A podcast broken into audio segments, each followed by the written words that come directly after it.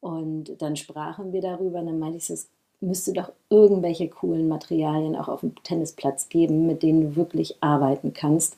Ähm, auch im Hinblick jetzt, also verarbeitungstechnisch und auch dann vom Handling her ähm, im Alltag, wenn Produkte im Einsatz sind. Und damals ist dann der Gedanke mit dem Blendmaterial entstanden, weil ich habe in meiner Jugend das Material schon immer geliebt irgendwie, weil ich fand es total cool bei Turnieren, ähm, um die Konzentration zu steigern, mich mit den Texten auf den bedruckten Blenden zu beschäftigen. Also es war wirklich manchmal so, dass ich nach einem Turnier dann die Telefonnummern auswendig konnte und die Adressen von den Sponsoren, die dann auf den Blenden gedruckt waren. Und da war halt immer eine Verbindung gewesen.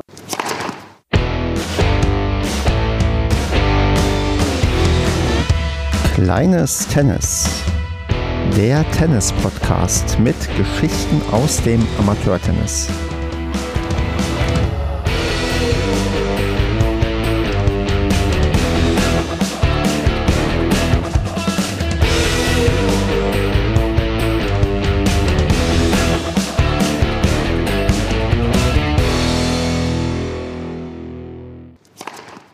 Kleines Tennis. Wir nehmen auf am 11.02.2022 und mit mir dabei ist heute die Lara, die ich ganz herzlich begrüße.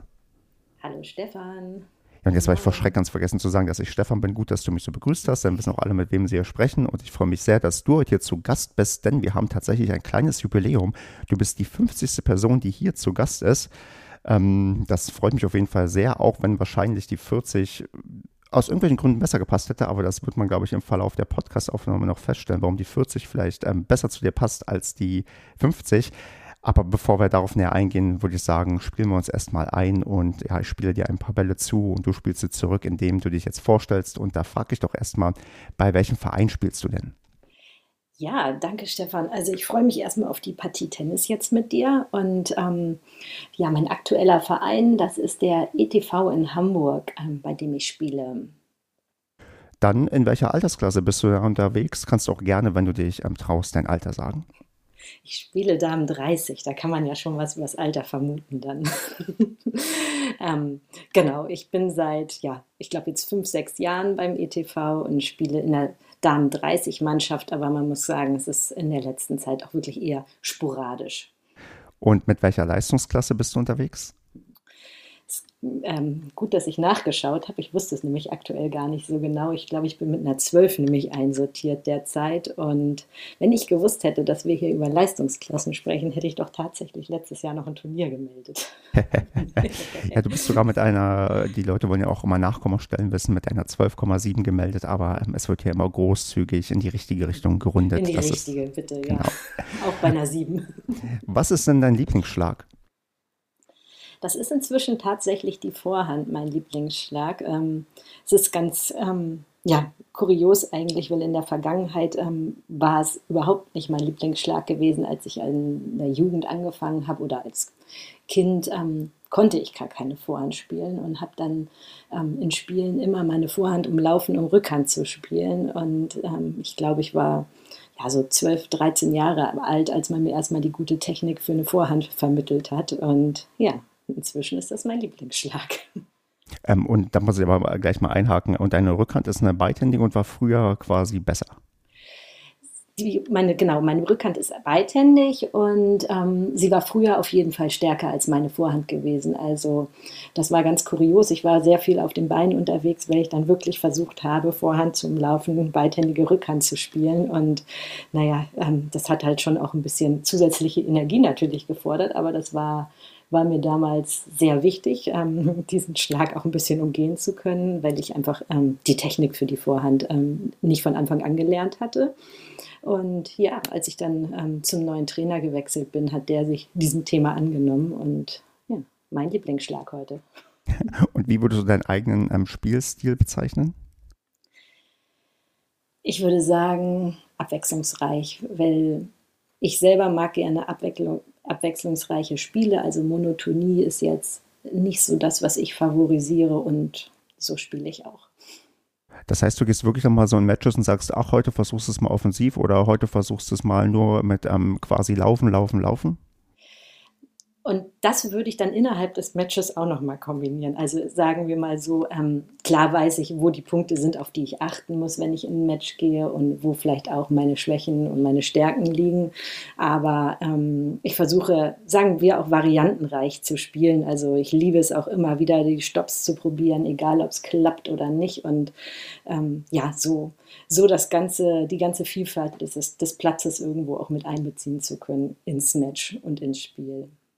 Ich habe immer so ein bisschen die Theorie, dass ähm, man gerade bei der Frage, ob man lieber, sagen wir mal, offensiv oder defensiv spielt, dass so ein Stück weit was einem in die Wiege gelegt wird und man gar nicht so das, also dass es zumindest eins gibt, was man lieber macht. Ist das bei dir denn tatsächlich nicht der Fall? Also machst du, sagen wir mal, beides gerne oder gibt es dann doch so ein Lieblingsspiel, ähm, ja, was du am liebsten aufziehst? Das hat sich auch verändert im Laufe meiner Tennisjahre, würde ich mal sagen. Früher habe ich ganz klar, also defensiver eher gespielt, würde ich sagen. Und dadurch, dass man jetzt ja auch, ähm, also ich jetzt in dem Fall auch manchmal ähm, konditionell vielleicht nicht mehr so ähm, gut äh, drauf bin, wie es vor 20 Jahren war, guckt man dann ja auch, dass der Ballwechsel kürzer wird. Deswegen ja auch wieder offensiver zu sein als defensiv, weil ich mich auch nicht so gerne links, rechts äh, so lange mehr beschäftigen lasse hinten an der Grundlinie.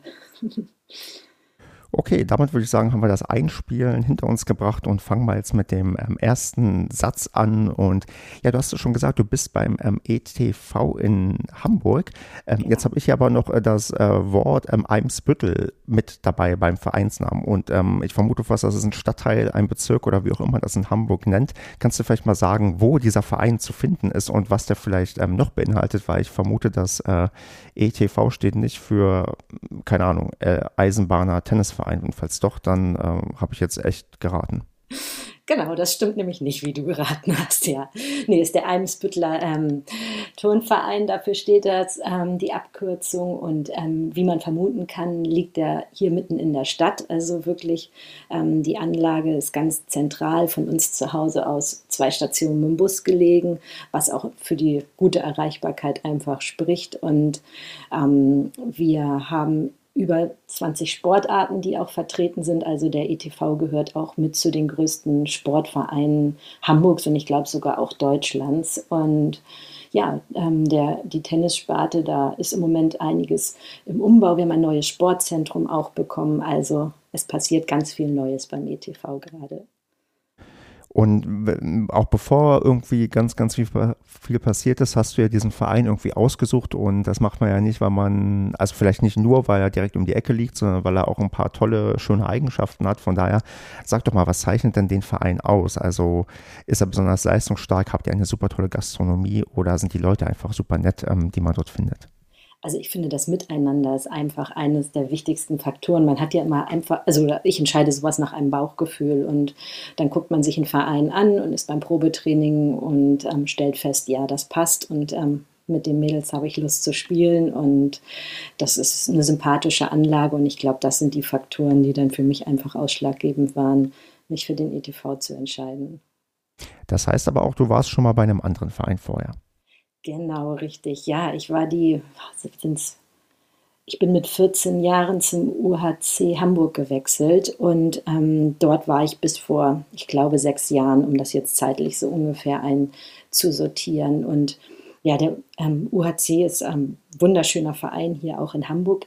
Liegt, für, liegt nicht direkt in der Stadt, ist etwas außerhalb ähm, im Alstertal. Ähm, man kennt ihn auch vom Hockey natürlich, wunderschönste Anlage. Und für mich einer der Gründe war, weil ich halt auch berufsbedingt natürlich eher mein Training in den Abendzeiten hatte, dann in den Berufsverkehr reingekommen bin, manchmal schon sehr lange auf dem, unterwegs war, um dann irgendwo eineinhalb Stunden spielen zu können. Und das waren so ein paar Faktoren, weswegen ich mich dann auch entschieden habe, ähm, in die Stadt zu gehen zu einem Verein. Hm. Und der ETV, ich muss, das interessiert mich auch immer so ein bisschen, wenn man ähm, kein ausschließlicher Tennisverein ist. Da vermute ich auch, dass der, der, die größte Sportart, äh, die mit den meisten Mitgliedern die Sparte dann äh, der Fußball sein wird. Oder habt ihr andere, ähm, also ich will nicht sagen Konkurrenz, aber andere Sparten, die ähm, richtig stark vertreten sind und prominenter sind als vielleicht, äh, ja, der große Sport, den ja alle in Deutschland so sehr lieben.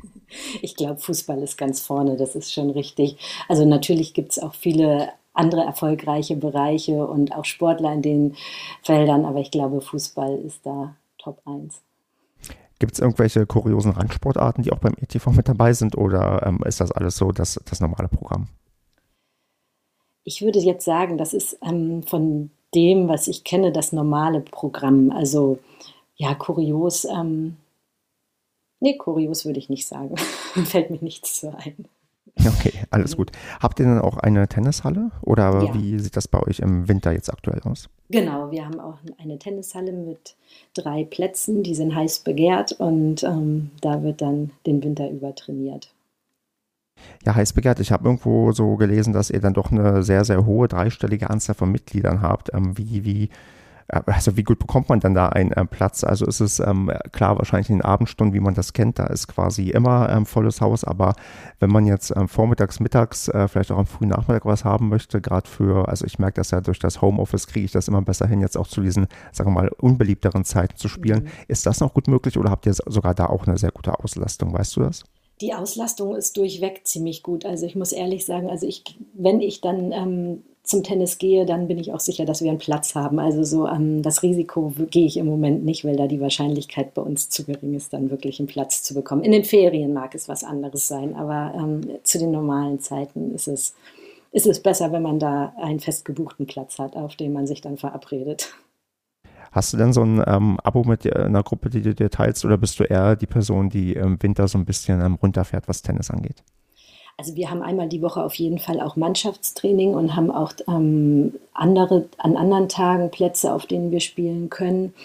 Ich muss leider sagen, obwohl wir Mitte Februar haben, habe ich viel zu wenig Tennis dieses Jahr bisher gespielt. Also ich glaube, ich kann es an einer Hand bisher abzählen, was durch diverse andere Dinge bedingt war, weshalb ich zeitlich auch einfach manchmal nicht konnte. Und ähm, hoffe, dass sich das jetzt aber im Laufe des Jahres 22 steigern wird. Da drücke ich dann ähm, die Daumen und da würde ich mal sagen, blicken wir doch mal darauf, wie, ja, wie du also zum Tennis ähm, gekommen bist und was du bisher in deiner Tenniskarriere bis zum Jahr 2022 alles erlebt hast. Und da ist halt die obligatorische Einstiegsfrage, wie du denn zum Tennis überhaupt gekommen bist. Wie alt warst du? Warum hast du angefangen und warum ist es nicht, keine Ahnung, ein anderer toller Sport geworden, den man auch betreiben kann? Ja, spannende Frage. Ähm ich bin groß geworden in der Zeit mit Boris Becker, Steffi Graf, Andrew Agassi, all den tollen ähm, Spielern. Und in der Zeit haben natürlich auch meine Eltern Tennis gespielt, ganz bei uns in der Nachbarschaft, in einem kleinen Verein und haben mich natürlich auch mitgenommen. Und ich war, glaube ich, neun Jahre alt. Da habe ich dann auch Training einmal in der Woche bekommen, habe auf so einem kleinen Platz mit ein paar Kindern dann Bälle geschlagen. Und ich weiß, die, die Geschichte ist ganz lustig, weil damals ich, der Trainer zu meiner Mutter gegangen ist und meinte auch so, naja, muss jetzt auch vielleicht nicht zwingend das Tennis sein. Also so diese Andeutung, dass noch einiges Luft nach, also Luft nach oben besteht. Und dann war es ganz verrückt. Dann habe ich, wurde ich zum Kreis- und Bezirksmeisterschaften angemeldet und hatte dann ein paar Wochen später die Bezirksmeisterschaften gewonnen, was kein Mensch irgendwo erwartet hat, weil wie gesagt, der Trainer war ja noch der Meinung, man könnte sich ja auch noch andere Sportarten angucken. Und dann, ja, es, bin ich wirklich in so Förderkader damals reingerutscht, habe angefangen, Turniere zu spielen, ohne Vorhand damals. Und habe angefangen, auch Pokale zu sammeln. Und meine Eltern sind mit uns, also mit uns, ich habe noch eine kleinere Schwester, die auch gespielt hat, dann auf Turnierreisen gefahren. Und ähm, ja, wir haben viel Zeit auf Tennisanlagen und Tennisplätzen verbracht. Ich, ich finde das ganz spannend. Also deine, erstmal ähm, grundlegend, deine Eltern haben quasi im Zuge dieses, ähm, sagen wir mal, Tennisbooms angefangen oder waren die auch vorher schon im Tennisverein am Spielen? Nee, die haben im Zuge des Tennisbooms auch angefangen. Ja. Okay, und dann äh, hat man euch quasi ähm, irgendwann mitgenommen, ihr habt auch Bock gehabt mhm. und dann war es tatsächlich so, dass man dir, sagen wir mal, nicht unbedingt ähm, Talent attestiert hat. Hast, hast du denn Erinnerungen daran? Also haben auch deine Eltern, also, oder gibt es da Anekdoten, dass deine Eltern danach mit dir gesprochen haben und gefragt haben, hier komm, kleinen Lara, willst du überhaupt Tennis spielen? Oder, ähm, oder waren die, haben die sowieso gesehen, dass du ähm, Bock drauf hast? Gibt es da irgendwie so, so ja, Sachen, die du mir noch sagen kannst, weil ich weiß, es ist immer sehr, sehr schwer, sich an die Kindheit zu erinnern. Ja, aber das ist witzig, daran erinnere ich mich eigentlich noch so weit ganz gut, weil ähm, ich hatte damals auch gar keine Beziehung zum Tennis. Es war halt etwas gewesen, ich habe es halt gemacht. Und das Interessante war dann, als ich dann irgendwo ähm, ja, bei den Bezirksmeisterschaften und so gespielt hat, dann hat sie mich angefangen irgendwie so anzutriggern. Also dieses einmal in der Woche Training machen, das war, nun, war, war nicht so der Reiz für mich. Und vielleicht hat auch der Trainer damals dann gedacht, Mensch, ja, die hat ja auch Interesse an anderen Sachen und der Ehrgeiz könnte größer sein. Das hat sich dann aber halt in dem Moment geändert, wo ich dann festgestellt habe, es gibt da ja solche Turniere und Punktspiele und ja, was es dann so auf dem Platz alles äh, zu tun gab. Das, ähm, ich hatte da letztens erst eine Diskussion, oder nicht Diskussion, da hat mir ähm, ein Trainer mal so erklärt, dass gerade ähm, im Mädchenbereich ist es ganz, ganz schwierig, ähm, die zu also zu Wettbewerben und zu Medienspielen und zu sowas zu motivieren. Und das finde ich gerade bei dir ganz interessant, dass bei, ja, bei dir das offensichtlich nicht der Fall war, dass dich das im Gegenteil eher angefixt hat, ähm, dass man da was gewinnen konnte, dass da Wettkampf dabei war. Warst du damals so eine, ja, die irgendwie doch ähm, gerne Wettbewerb gehabt hat und sich halt gemessen hat mit anderen äh, Mädchen? Ja, also ich mochte das irgendwie, weil ich auch gerne ja, Matches gespielt habe einfach und auch gegen andere gespielt habe, um auch zu sehen, wie man verändert man sich selber. Dann hat man ja irgendwo unter, unterschiedliche Entwicklungsphasen und das hat mir Spaß gebracht. Das war also für mich eigentlich dieses, was das Tennis dann nochmal auf eine ganz andere Stufe gestellt hat, ähm, zum, sage ich mal in Anführungsstrichen, nur trainieren damals um dann nochmal auf dieses ähm, prägnante Ereignis ähm, einzugehen, ähm, hast du denn Erinnerungen an diese Bezirksmeisterschaft, die du dann da gewonnen hast? Ja, also so facettenweise habe ich noch Erinnerungen daran. Ich glaube, das gehört auch so zu den Tenniserlebnissen. Man hat ja manchmal so Schlüsselmomente oder Schlüsselmatches und das ist auf jeden Fall eins, was für mich halt total prägend gewesen ist und wo sich dann ja auch Dinge einfach ab dem Zeitpunkt ganz grundlegend verändert haben auch. Gibt es den äh, Pokal oder, den man, oder die Urkunde, die man, die man damals gewonnen hat, gibt es die bei dir noch? Steht die im Regal oder ist die irgendwann verschwunden bei einem Umzug? Also ich hoffe nicht, dass die, das, äh, das war ein Glas, also ein großes graviertes Glas war das, was ich damals bekommen habe. Das ähm, war auch einer, also ein ganz besonderer Pokal deshalb für mich. Ähm, ich hoffe, dass er noch bei meinen Eltern ist. Hier steht er nicht. Ja gut, aber du hast ja schon erzählt, es kamen dann noch weitere Turniere und du bist auch dann so ein bisschen auch mit deiner ähm, kleineren Schwester ähm, rumgekommen und hast viel Zeit auf Tennisplätzen verbracht. Mhm. Mm, wie, also wie hoch ging es denn und wie, äh, ja, also, also wann ist denn da vielleicht auch mal äh, so ein Limit gekommen, wo, wo man gemerkt hat, okay, äh, ist zwar jetzt gut, aber weiter geht's nicht. Also gab es da irgendwie so ja eine, eine, eine, Grenze, die du irgendwann erreicht hast oder waren dann andere Faktoren vielleicht entscheidend, weil mh, mm, das kennt man ja auch in der Jugend, dann sind dann plötzlich vielleicht andere Themen relevanter als vielleicht ähm, der Sport. Ja, exakt. Also das hat mich auch getroffen. Ähm, natürlich, dass andere Themen auch relevanter wurden. Und ähm, ich glaube, das ähm, Norddeutsche Meisterschaften habe ich mal gespielt und das war so ähm, das mit das Höchste gewesen. Damals Regionalliga-Punktspiele. Ja. Und dann gab es andere Interessen und wie du schon sagst, äh, andere Dinge auch zu tun. Und dann wird natürlich ähm, in einem gewissen Alter das Tennis dann in der Priorität auch äh, ein bisschen geringer einsortiert. Äh, von welchem Alter sprechen wir da ungefähr, wo so, sagen wir mal, der Höhepunkt ähm, erreicht wurde? Also bei mir war es so, ich bin ähm, damals dann, also als ich die Geschichte mit den Bezirksmeisterschaften war, dann bin ich zum nächstgrößeren Verein gewechselt und ähm, hatte dort dann trainiert, war immer noch in Schleswig-Holstein damals unterwegs und ähm, bin mit 14 Jahren zum UAC gegangen. Damit war ich dann im Hamburger Tennisverband ja auch drin und in der Zeit ähm, habe ich ja also wirklich viel trainiert. Ähm, damals war die Familie Zverev beim UAC äh, Trainer und Sparringspartner. Das heißt, mit Alex und Irina haben wir viele Bälle geschlagen und natürlich auch ähm, intensivstes Training da über ja, viele Jahre bekommen. Und das war schon so die Hochzeit und auch die Zeit, wo ich sagen würde, da da hat sich auch meine Beziehung zum Tennis so richtig gebildet. Also ich sag mal, diese Beziehung zum Sport auf Lebenszeit. War das auch, wenn du sagst, ähm, dann in Hamburg und Schleswig-Holstein auch mit einem längeren äh, Wegen dann auch verbunden? Also mussten nicht da deine Eltern dann auch regelmäßig ähm, stundenlang irgendwie rüberfahren oder war da auch zufällig ein Umzug dabei, dass du dann ähm, nicht diese ganzen langen Wege hattest?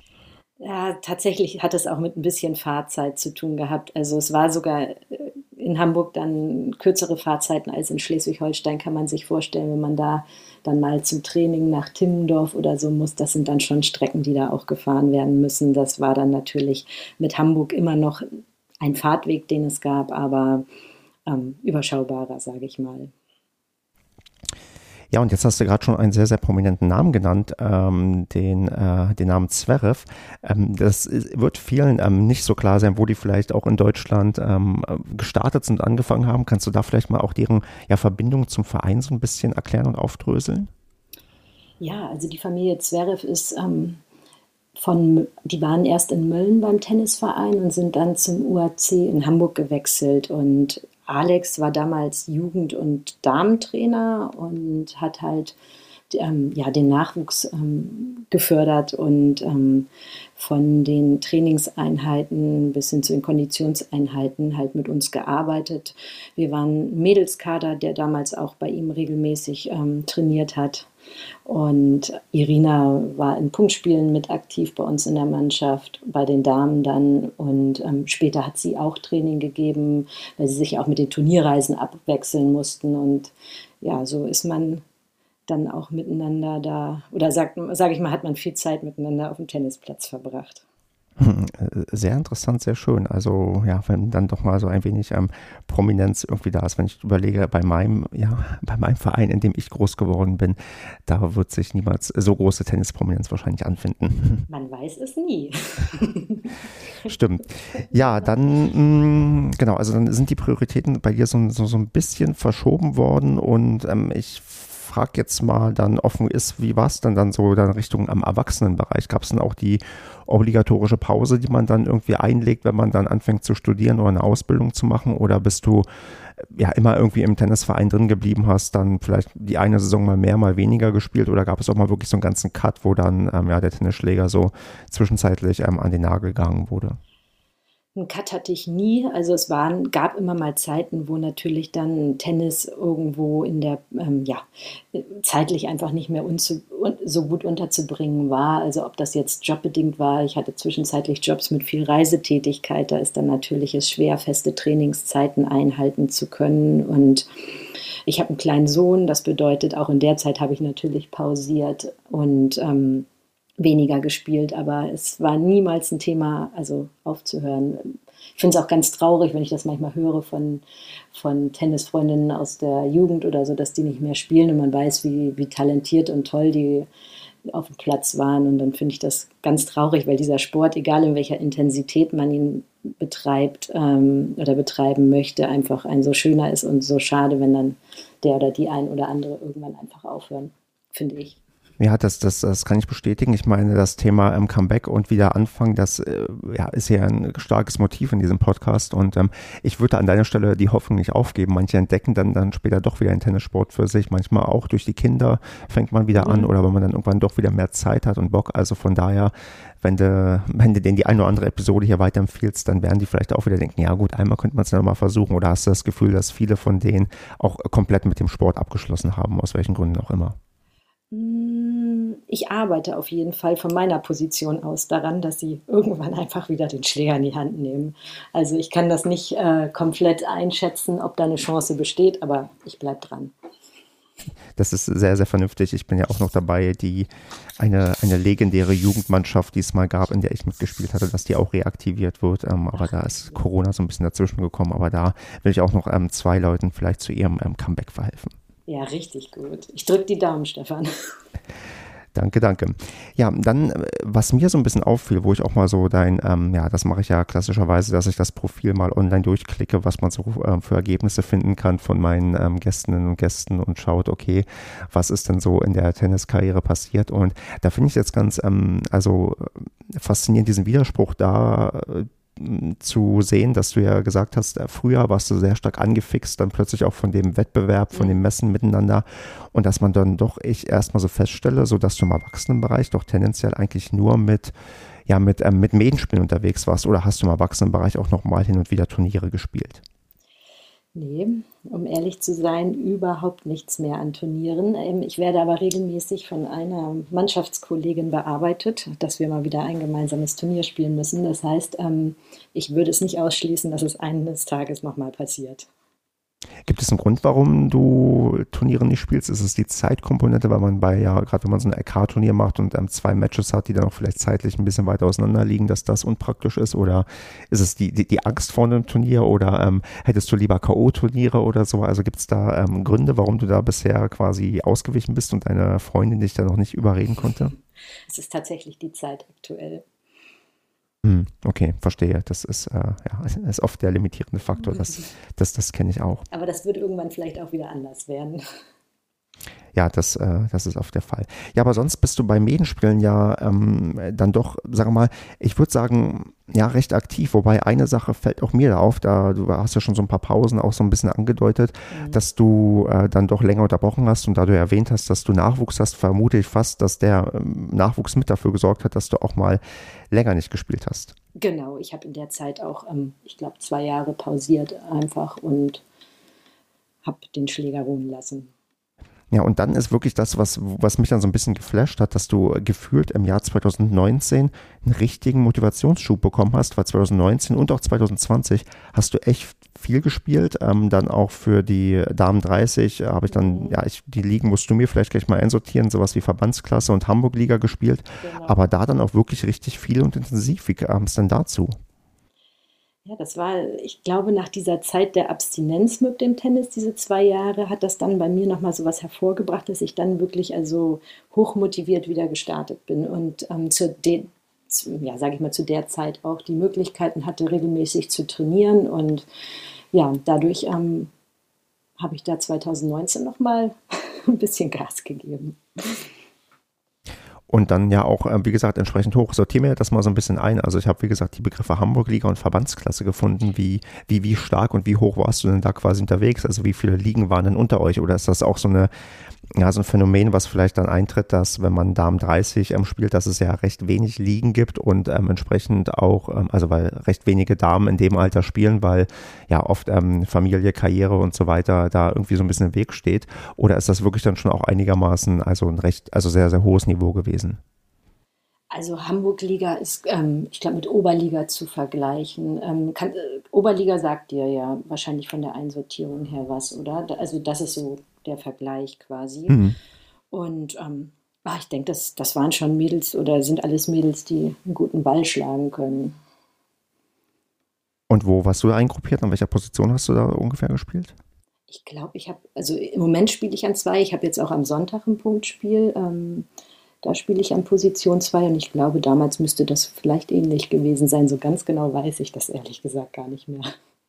Ja, ich unterstelle auch ein bisschen, auch wenn ich sehe, dass du ähm, auf ähm, diesem Tennisprofil werden ja nur auch ähm, Matches, ich glaube, ähm, ab 2010 oder so erfasst. Also die ganze Vergangenheit von dir kann man da leider nicht rekonstruieren, aber ich unterstelle mal, du hast da eine verflucht gute ähm, Bilanz, irgendwie 21 zu 6 bei den Einzelnen, dass du auch eigentlich noch ein bisschen mehr eigentlich spielen könntest, oder liege ich da falsch? Dass ich mehr Spiele machen könnte oder mehr Dass du also im Sinne von mehr, ähm, also höher spielen kannst, dass du auch noch ähm, etwas höher angreifen könntest, weil ähm, so hohe Siegquoten sprechen ja schon dafür, dass man da ja oft auf Gegner trifft, die einem, ähm, also ich will nicht sagen leicht fallen, aber das spricht dafür, dass ähm, da zumindest noch mehr drin ist, was dann ähm, auch deine, deine eigene LK vielleicht angeht oder halt auch die Gegnerin, die du besiegen könntest. Ja, ich glaube, wenn ich irgendwann es wieder schaffe, regelmäßig zu trainieren und so, dann würde ich auch gerne nochmal das ganze Thema angehen und gucken, dass ich mich da vielleicht auch noch ein bisschen nach oben hin ausbaue. Aber wir gucken mal. Im Moment ist es, wie gesagt, ich bin dankbar für jedes Mal, wenn ich auf den Platz komme. Genau, und ähm, man hört ja raus, ich meine, dir war ja auch anscheinend wichtig, dass auch die ähm, Truppe stimmt und ähm, genau. ich vermute auch fast, dass sich dann so die Frage erübrigt, ob du dann irgendwann mal, ähm, je nachdem, wann es halt soweit ist, ähm, auf die Damen 40 wechseln wollen würdest. Bei Damen 30 fühlst du dich gerade noch ganz wohl oder wie sieht es da aus? Es dauert noch ewig, bis ich Damen 40 spielen kann. Alles klar. Ähm, ja, dann aber, äh, was auch auffällt, ähm, dass, äh, dass du auch bei Doppeln ähm, natürlich ganz gut abschneidest. Ähm, Gibt es dann eine Sache, die du lieber spielst? Lieber Einzel oder lieber Doppel? Ha, das ist eine gute Frage. Ich finde, beides hat seinen ganz eigenen Charme. Deswegen kann ich es schwer gegeneinander stellen. Nee, ich kann dir nicht sagen, was ich favorisiere. Also es gab mal Zeiten, da hätte ich vielleicht sogar mit Doppel geantwortet, würde ich jetzt aber aktuell nicht tun. Ich finde schon Einzel ist auch eine ganz feine Sache und ähm, die Ergänzung durch ein Doppel dann zum Beispiel beim Nebenspiel im Anschluss finde ich in der Kombination ganz gut. Ja, das ist ja sowieso eine Sache, die ich auch, ähm, also auch von der, äh, von der Belastung auch äh, immer ganz sinnig finde. Das ist auch eine Sache, die bei einem LK-Turnier immer ein bisschen vielleicht zu unterschätzen ist. So zwei Einzel an einem Tag können schon echt schlauchen im Vergleich zu einem Einzel und einem Doppel, was man bei einem Punktspiel hat. Absolut, ja. Ja. Mm, du hast ja schon erzählt, dass du gerne ähm, variantenreich ähm, spielst und alles Mögliche machst. Ähm, das gilt ja wahrscheinlich dann auch für Doppel oder gibt es da, ähm, also wie würdest du dein Doppelspiel ähm, bezeichnen? Ja, das gefällt mir auch im Doppel, diese Spielweise. Also so eine gewisse Unruhe da auch mal auf dem Platz zu erzeugen und das finde ich gut. ja. Gibt es denn in deinem ähm, Leben so ein, ja, ein, ein, Spiel des Lebens, so ein Match, was für dich ähm, das, ähm, das Tollste war, was du irgendwie so jemals erlebt hast, was du immer auch gerne so als Anekdote irgendwie rausholst, wenn es um legendäre Matches geht, sei es irgendwie, weil du ein Wahnsinns-Comeback ähm, gelandet hast, nachdem du irgendwie aussichtslos zurückgelegen hast oder ähm, ein, ein Match, wo du eine, ja, eine Gegnerin, die eigentlich deutlich stärker ist ähm, als du, ähm, komplett fertig gemacht hast ähm, mit ähm, psychischen Tricks. Ähm, Gibt es da irgendwie sowas, was so deine vielleicht Lieblingsanekdote ist, was halt ähm, das, ja, was so, so ein bisschen die Überschrift Spiel des Lebens verdient oder ähm, äh, ja, fällt dir da spontan nicht so ein? Doch, da fällt mir was, da fällt mir sogar einiges geradezu ein. Also das, sind, das meiste sind Matches aus also meiner Jugend, Kindheit, würde ich sagen. Und ähm, es gibt ein Punktspiel, was ich mal hatte. Ich kann gar nicht mehr genau sagen, wie alt ich damals war, vielleicht elf oder so. Und es war eine starke Gegnerin und ich hatte schon x-mal gegen sie verloren. Und dann hatte ich den ersten Satz, ich weiß nicht, 6-1 oder so verloren. Und dann hatte sie mit 5-0 Matchball gehabt. Also ich glaube sogar 40-0 hatte sie. Und ich habe dieses Match damals gedreht und noch gewonnen. Und das ist, ähm, das ist mir bis heute in Erinnerung. Und ich sehe auch genau diesen Tennisplatz noch vor mir und wie das war. Und dass kein Mensch geglaubt hat, dass das jetzt noch irgendwie sich drehen kann. Und dieses ganze Punktspiel endlos sich nach hinten verschoben hat, weil wir dann natürlich über drei Sätze gegangen sind. Und ja, das war ein Match, was, was ich glaube ich auch nicht vergessen werde. Und dann gibt es ja noch andere. Ein Spiel mal bei den Landesmeisterschaften, da hatte ich auch eine Gegnerin und wir waren ziemlich gleich auf und es war ein Endlosmatch. Ich glaube, wir standen da vier Stunden der, im Sommer auf dem Platz und ich habe das, das habe ich glaube ich im Endeffekt verloren im Tiebreak im dritten Satz und aber auch das ist so von Situationen und Eindrücken her immer noch in meinem Kopf irgendwie gespeichert. Also gerade das erste Match, das ist ja quasi der, der, also der Traum eines jeden Spielers, einer jeden Spielerin, dass man mal so ein Match dreht und der Albtraum für den, der das dann ja, irgendwie verliert. Ja, ähm, ja. Weißt du noch, wie der dritte Satz ausgegangen ist? Ich habe den ziemlich glatt gewonnen, den dritten, weil ähm, tatsächlich die Gegnerin, also das Ergebnis weiß ich nicht mehr, aber ich weiß, dass sie natürlich völlig von der Rolle war, weil sie ja auch nicht damit gerechnet hat beim Matchball, dass das Ding sich dann noch wenden kann. Und ähm, das, aber es war ein ganz wichtiges Match, weil ich, das sagt auch so viel übers Tennis aus und hat, also ich habe so viel aus diesem Spiel gelernt und ähm, dass das halt wirklich, also bis der letzte Punkt nicht abgeschlossen ist, einfach auch nicht vorbei ist. Ne?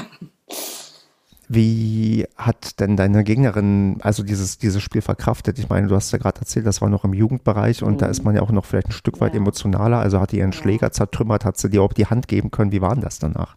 Ich glaube, sie hat mir die Hand gegeben. Das hat sie gemacht, weil sie jetzt auch sehr arg geweint.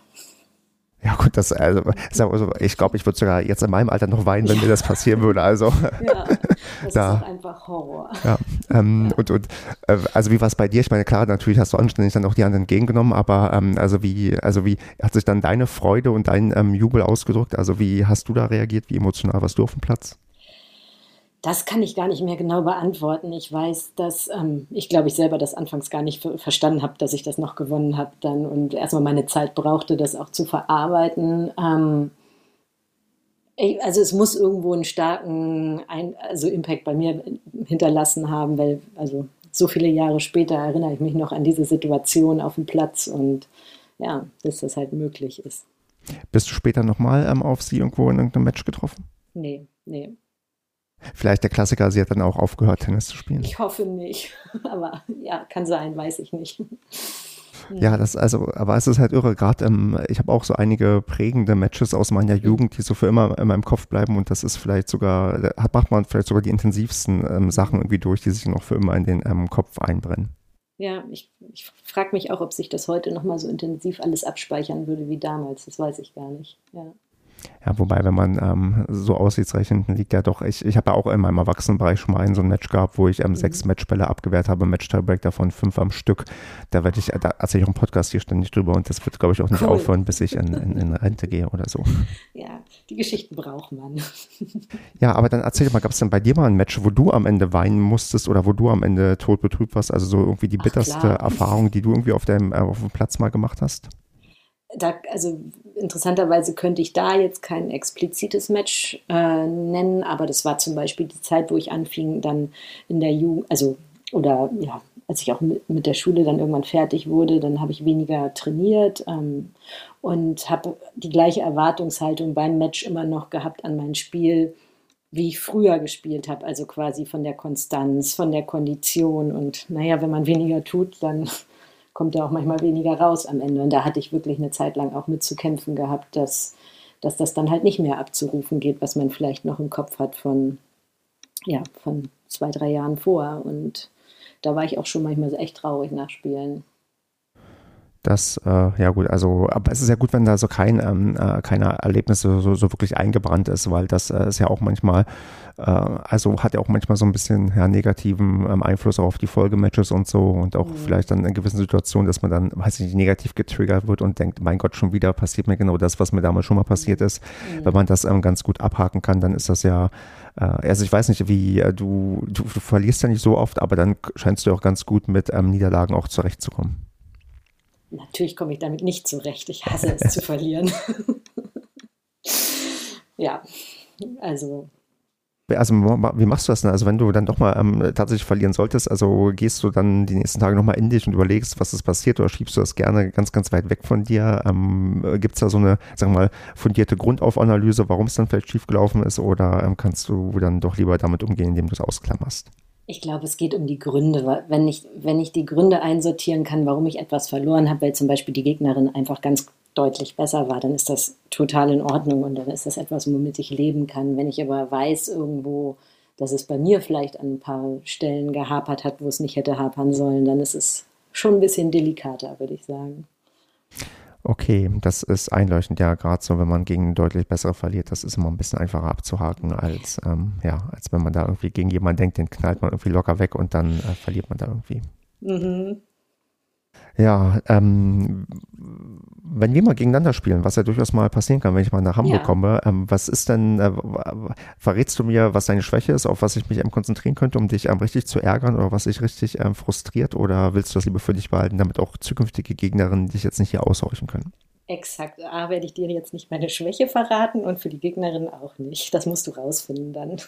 Ich freue mich auf das Spiel.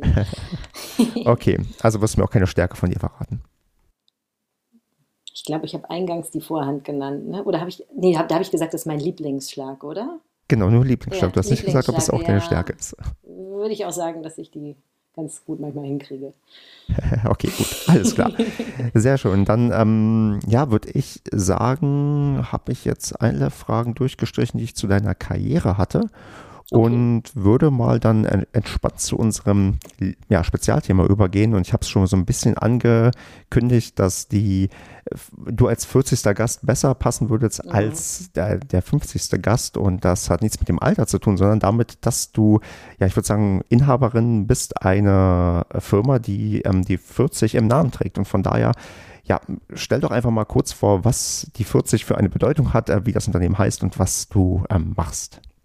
Ja, also in der 40 plus 10. Folge ist, bin ich zu Gast von La Forti. Und zwar ist La Forti ja ein kleines Label, das ähm, seit 2015 jetzt auf dem Tennismarkt unterwegs ist. Und unseren Ursprung ähm, und die Assoziation, die man mit La Forti hat, ist vermutlich in den meisten Fällen das grüne Blendenmaterial, weil das haben wir uns als Herzensmaterial auserkoren in der Kollektion.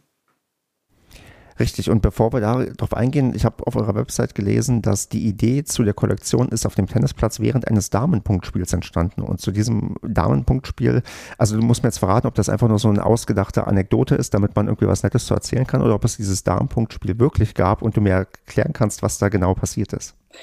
Das Damenpunktspiel gab es wirklich. Das war damals noch beim UAC auch gewesen auf der Anlage. Und es ist ein Gespräch mit einer Mannschaftskollegin entstanden. Ich habe in der Zeit für eine Firma gearbeitet, bei der wir Taschen und Accessoires für renommierte Marken entwickelt haben. Und mein Wunsch war es immer, ja, etwas zu machen, was irgendwie Nachhaltigkeit ins Tennis bringt, also quasi Tennis und Design zusammenbringt.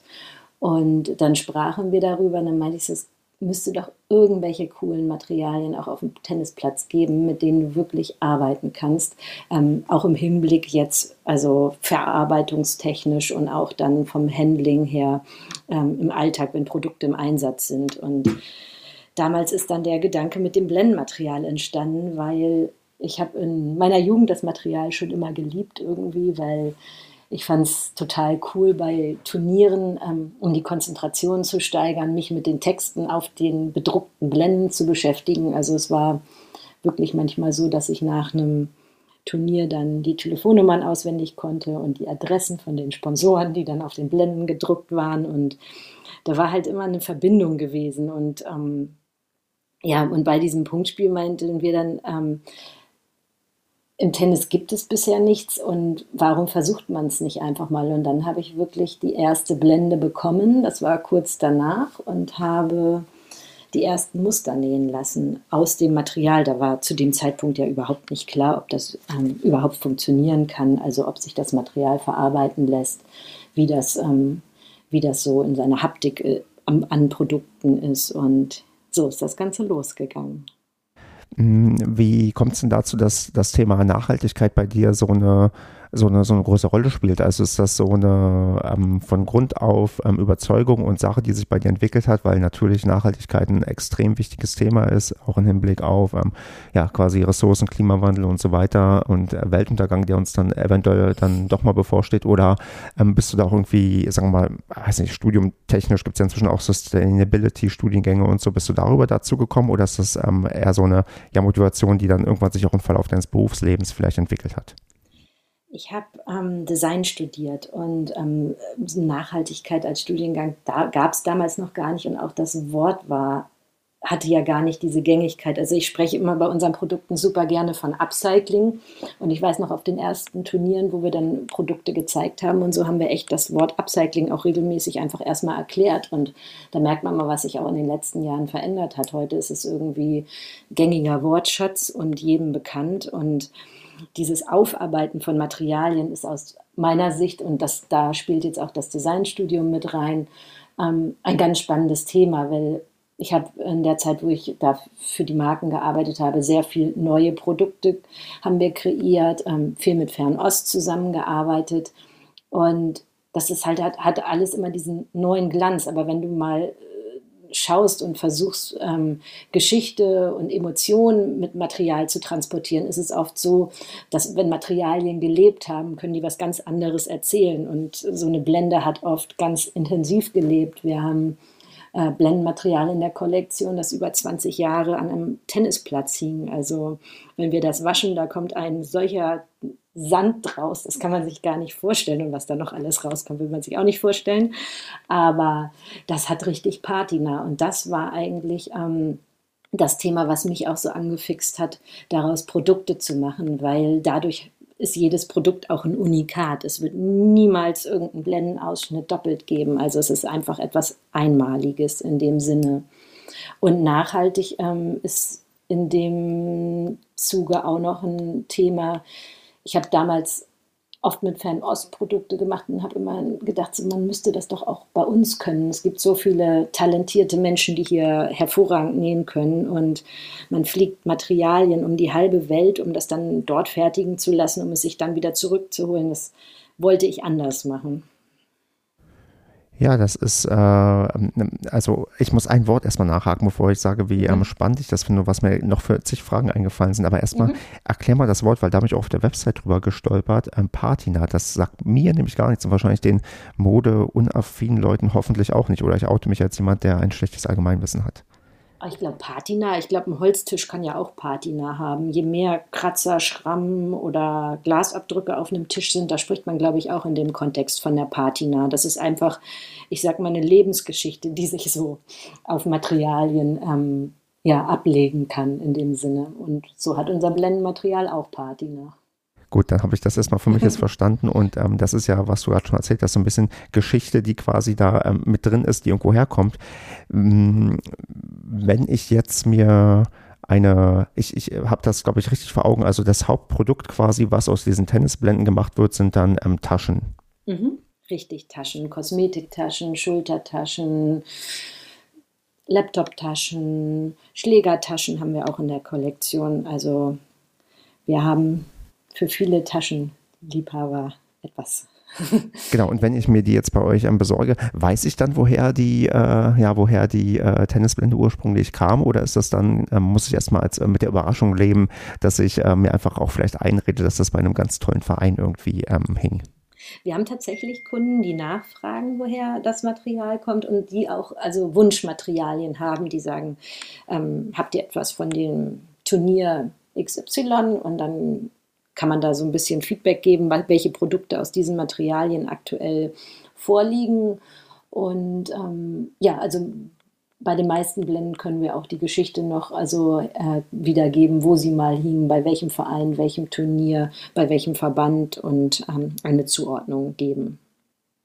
Und wie kommt ihr da ran? Also schreibt ihr einfach irgendwelche Vereine an, ey, wenn ihr hier ähm, das Zeug ähm, entsorgen wollt, ähm, dann gebt das lieber uns oder finden die euch inzwischen auch, wenn sie das entsorgen wollen? Wie, äh, ja, wie kommt ihr denn an das, an das Material heran? Ja, das ist wirklich schön, dass inzwischen wir auch schon gefunden werden ähm, als Ansprechpartner, wenn da zum Beispiel die Blendenausstattung beim Verein neu gemacht wird, dass man dann an La Forti denkt und sagt, habt ihr gerade Bedarf, möchtet ihr was vielleicht übernehmen von den Materialien? Anfangs war es immer noch, dass ich aktiv nachgefragt habe und inzwischen hat man ja ganz gute Rückmeldungen auch schon. Und wir haben immer Interesse. Es gibt so tolle Materialien und sie können gar nicht alt und auch kaputt genug sein, weil das, wie angesprochen, manchmal wirklich die spannendsten Materialien auch sind. Also gibt es da so wirklich auch, ähm, keine Ahnung, ähm, Premium-Blenden, wo man merkt, da kann man richtig geile, tolle Ta ähm, Taschen mhm. draus machen? Oder ähm, äh, sind am Ende irgendwie, also ja gut, doch alle für mich jetzt als Laien ähm, dann ähm, gleich? Nee, also ich finde, das lebt ganz stark auch von den Ausschnitten. Wir kriegen manchmal Blendenmaterialien, da sind so tolle Ausschnitte drauf. Und letztens hatten wir zwei gekreuzte Schläger, die riesig groß waren. Darauf haben wir jetzt gerade Kosmetiktaschen und Laptoptaschen nähen lassen. Und das sind halt so coole Ausschnitte, weil du halt die Bespannung auch da drauf so siehst. Und es ist halt, also jede Tasche ist halt wirklich einfach einzigartig und ähm, das macht Spaß. Das ist ähm, sehr, sehr cool. Ähm, eine Sache, die ich auch für mich noch ähm, jetzt ähm, noch verstehen muss oder wissen muss, ähm, hast du deinen ähm, Job, den du da bis dahin, bis 2015 hattest, komplett aufgegeben und bist jetzt quasi nur noch selbstständig mit ähm, love40.de oder ist das aktuell, sagen wir mal, noch ein Nebenbei-Projekt als Startup, was vielleicht mal groß genug ist, dass du davon auch komplett leben kannst? La Forti, Forti hat sich tatsächlich gut entwickelt und das ist mein Hauptjob. Und ähm, für die Firma, das war damals eine Firma in Frankfurt, ähm, arbeite, arbeite ich nicht mehr und bin jetzt also dem Tennis zugeordnet. Also kam dieser Schritt gleich von Anfang an, also so ganz oder gar nicht, oder ähm, war das erst so eine Entwicklung, die sich gezeigt hat, oh, es funktioniert ja tatsächlich, also kann ich auch wirklich ähm, jetzt ähm, auf die Selbstständigkeit komplett gehen? Genau, ich habe lange Zeit ja auch erstmal geguckt, wie entwickeln sich die Dinge. Ich weiß noch, als die ersten Muster damals entstanden sind, ähm, da habe ich dann ganz defensiv zehn Stück produzieren lassen von jedem Teil, weil äh, vielleicht fand ich das zu dem Zeitpunkt cool, aber ich wusste ja überhaupt nicht, wie die, Reste, der Rest der Menschen darüber denkt. Und damals war dann das Glück, dass ähm, das Tennismagazin einen kleinen Bericht gebracht hatte zu diesen Produkten. Und dann gab es tatsächlich ein paar Zuschriften. Ich glaube, es, also einen Online-Shop gab es definitiv nicht. Es muss ja irgendwie, ich glaube, eine Webseite oder so gegeben haben schon. Das kann ich zeitlich jetzt gerade nicht mehr einsortieren. Und ähm, da haben Leute gefragt, ob sie die Produkte kaufen können. Und damals habe ich dann gedacht, okay, das ist scheinbar nicht nur für mich spannend, das finden andere auch interessant. Und da sollte man mal weiter gucken, wie das ganze Thema weitergehen kann. Ja, ich kann ja nebenbei nochmal erzählen, wie ich auch mal ein Produkt von ähm, euch gekauft habe, bevor, ähm, also lange bevor wir jetzt hier miteinander gesprochen haben. Das war bei mir nämlich, als es mit Corona losging und man sich noch mit ähm, Alltagsmasken ausgestattet hat, bevor dann ähm, auf die medizinische Maske komplett umgeschwenkt wurde. Da habe ich mir tatsächlich damals so eine, ja, eine aus ähm, Tennisblenden hergestellte ähm, Alltagsmaske bei euch bestellt. Welche Farbe vom Blendenmaterial hattest du denn ausgewählt? Äh, es war, glaube ich, schwarz. Also es war auf jeden Fall was mhm. Dunkles. Okay, ja. Ja, das war eine verrückte Zeit mit den Masken auch. Dadurch, dass wir halt in Hamburg produzieren, ähm, war unser Glück, damals war ja wirklich die Verfügbarkeit von Masken auch ein ganz großes Thema gewesen. Und da wir hier lokal nähen, hatten wir schnelle Produktionswege. Das Material war halt auch ziemlich cool für die Masken damals und wir hatten dann noch einen Fernsehbeitrag bekommen. Ich weiß gar nicht, wie viele Masken wir in der Zeit gefertigt haben. Das war wirklich verrückt, ja. Hm. Mhm. Wie ist es denn sonst so, wenn du jetzt auch mal ähm, das Tennismagazin erwähnt hast und auch im Fernsehen? Wie, ähm, also wie, wie bekannt ähm, ist denn die Marke? Also jetzt auch nicht nur vielleicht deutschlandweit, sondern vielleicht auch schon international. Also gab es auch schon Bestellungen, die ihr nach, ähm, keine Ahnung, nach, nach Frankreich oder in die USA schicken konntet? Oder wie sieht es da aus? Ja, zwischendurch kommt auch immer mal wieder eine Bestellung aus dem Ausland und ähm, das ist gang und gäbe. Wir hatten jetzt auch kürzlich von einem Grand Slam eine Anfrage gehabt. Bei sowas, da werde ich dann immer ganz nervös, denke ich so, uh, jetzt wird es richtig spannend und ja, mal gucken, was noch alles kommen wird in der Zukunft. Ja, in einem Interview wurdest du ja mal gefragt, wo die Marke in einem Jahr steht und da hast du ähm, lachend geantwortet bei allen äh, vier Grand Slam Turnieren. Ja, das war sehr ambitioniert und dann kam Corona. Nein, aber es ist immer noch mein Ziel. Also inzwischen sage ich also, ähm, bei einem Grenzen-Turnier demnächst mal dabei zu sein, das wäre ein oder ist ein sehr großes Ziel. Ja. ja, und es hört ja auch nicht auf bei euch mit dem, wo, wenn ich mal euch sage, äh, wie groß ist denn das Unternehmen? Kannst du da irgendwie so eine Hausnummer nennen? Du meinst jetzt also von den ähm, Mitarbeitern? Es, genau. Wir haben fünf freie Schneider, die für uns arbeiten und ähm, eine Siebdruckerin, die für uns arbeitet und dann noch ein paar Experten in verschiedenen Feldern, also dass wir das quasi so aufgestellt haben. Unterstützung, im, wir haben zwei Materiallager, da ist natürlich Unterstützung vorhanden und ein Produktlager. Ja, also kein ähm, großes Imperium, was ähm, 70.000 Leute ähm, beherbergt. Noch kein großes Imperium, da arbeiten wir noch dran. Genau, das ist, äh, das ist die richtige Einstellung.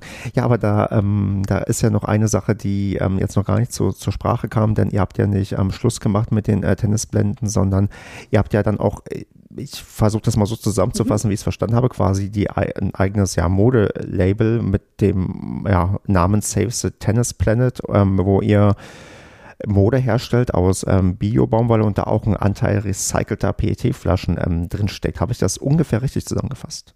Total richtig. Also das trifft es auf den Punkt, genau.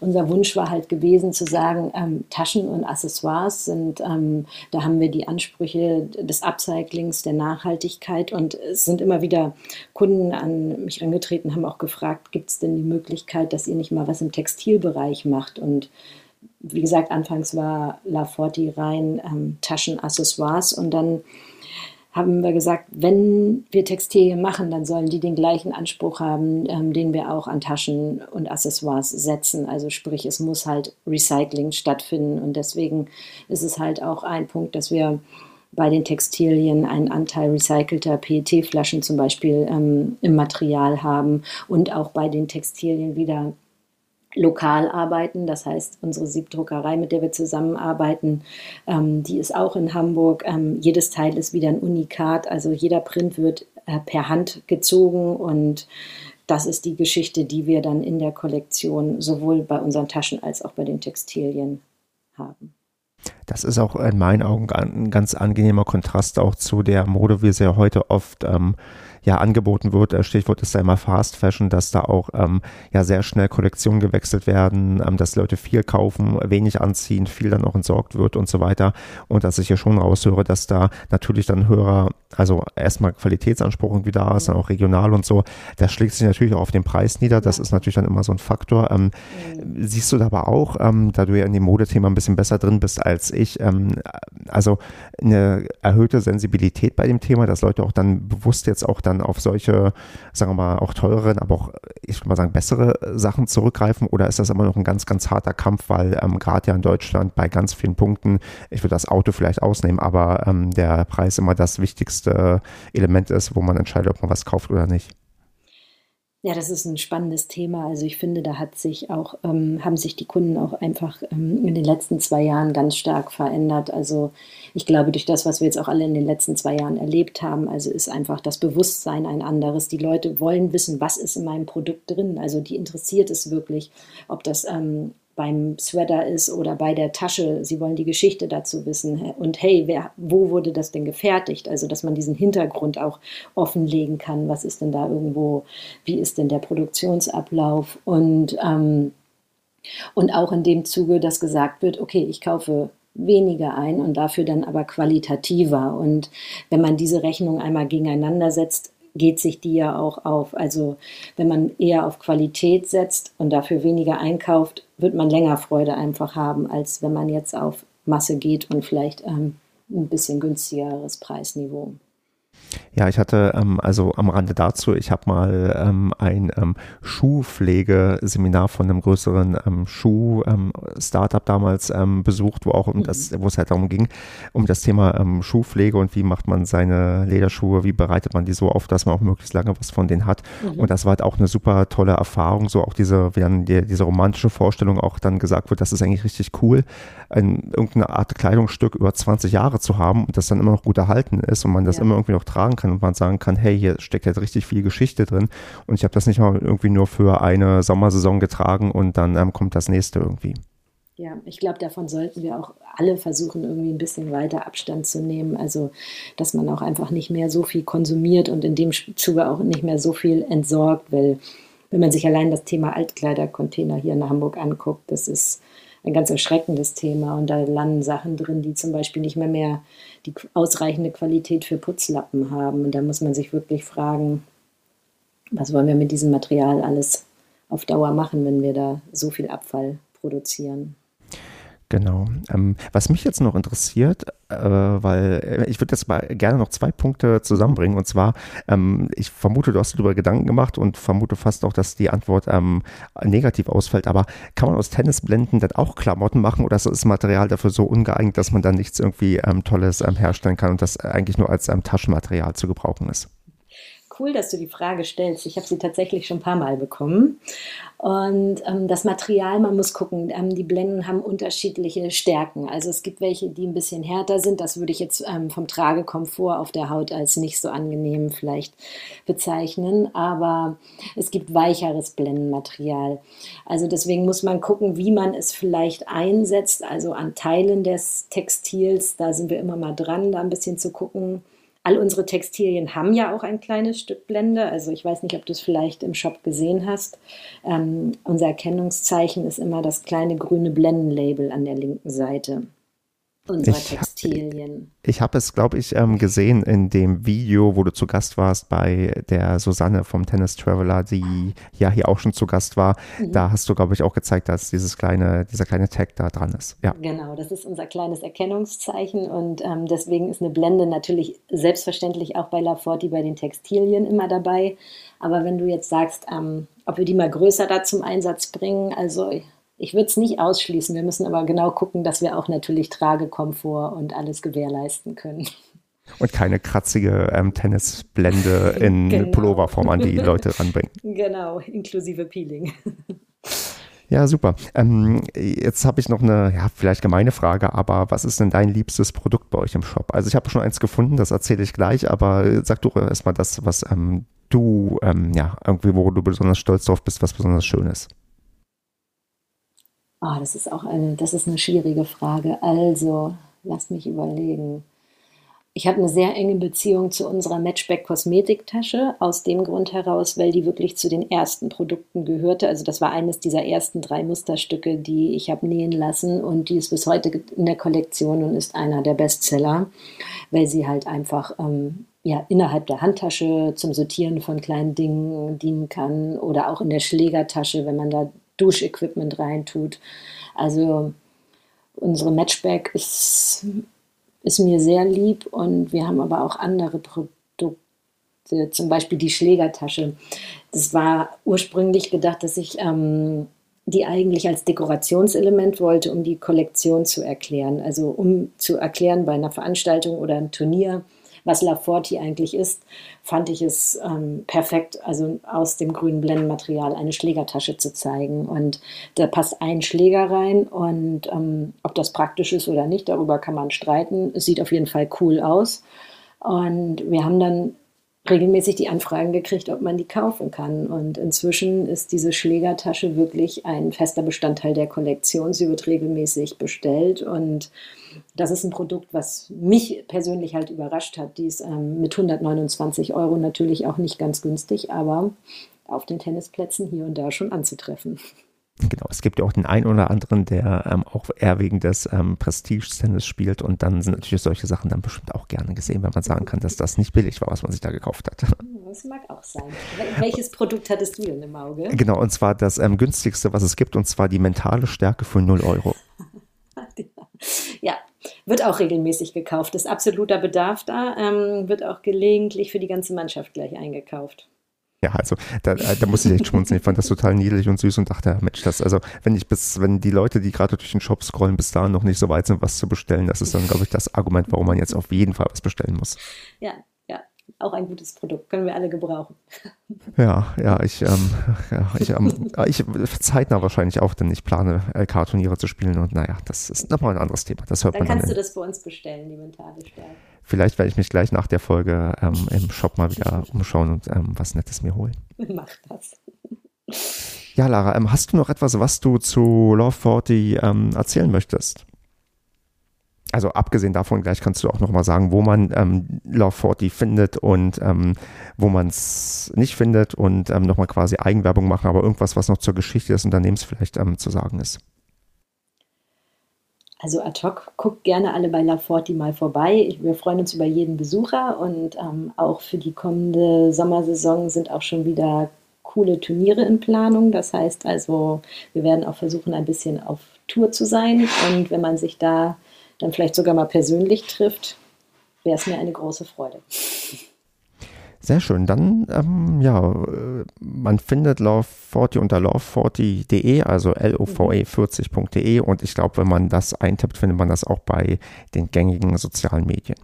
Genau, Instagram und Facebook und einfach mal schauen. Perfekt. Ein paar Links ähm, packe ich dann auch in die Show Notes, damit man das ganz, ganz einfach ansteuern kann. Super. Ja, zum Abschluss dann wäre jetzt noch die Gelegenheit, dass du etwas sagen kannst, was du schon immer mal in einem ja, Tennis-Podcast sagen wolltest. Das war ein cooles Match gerade. Ja, das höre ich doch gerne. Dann würde ich sagen, Lara, vielen, vielen Dank für die Zeit, die du dir genommen hast. Das hat super viel Spaß gemacht und ich wünsche auch weiter ganz, ganz viel Erfolg, nicht nur auf dem Tennisplatz, sondern auch natürlich mit dem Unternehmen, weil ähm, ich das Thema nur ähm, gutheißen kann. Also alles, was in Richtung Nachhaltigkeit geht. Und gerade beim Tennis, da haben wir, glaube ich, ganz, ganz viele Baustellen, wenn man auch sieht, wie viele Tennisbälle man verbraucht und wie wie schlecht haltbar diese äh, Bälle sind, die man teilweise bei Medenspielen ähm, benutzen muss und eigentlich mal nach einem Medenspiel schon ähm, wegtun kann. Da ist, glaube ich, immer noch eine ganze Menge zu tun und du machst so, glaube ich, dann die Tenniswelt ein Stückchen besser und nachhaltiger. Von daher auch da ganz, ganz viel Erfolg und ich würde sagen, wenn wir uns nochmal in Hamburg sehen, dann gucke ich mal, dass ich dann deine Schwächen herausfinde und dich dann vielleicht auch sogar besiegen kann. Unbedingt, da freue ich mich schon auf unser Treffen auf dem Platz, Stefan. Alles klar, Lara. Mach's gut. Danke dir. Tschüss. Ciao.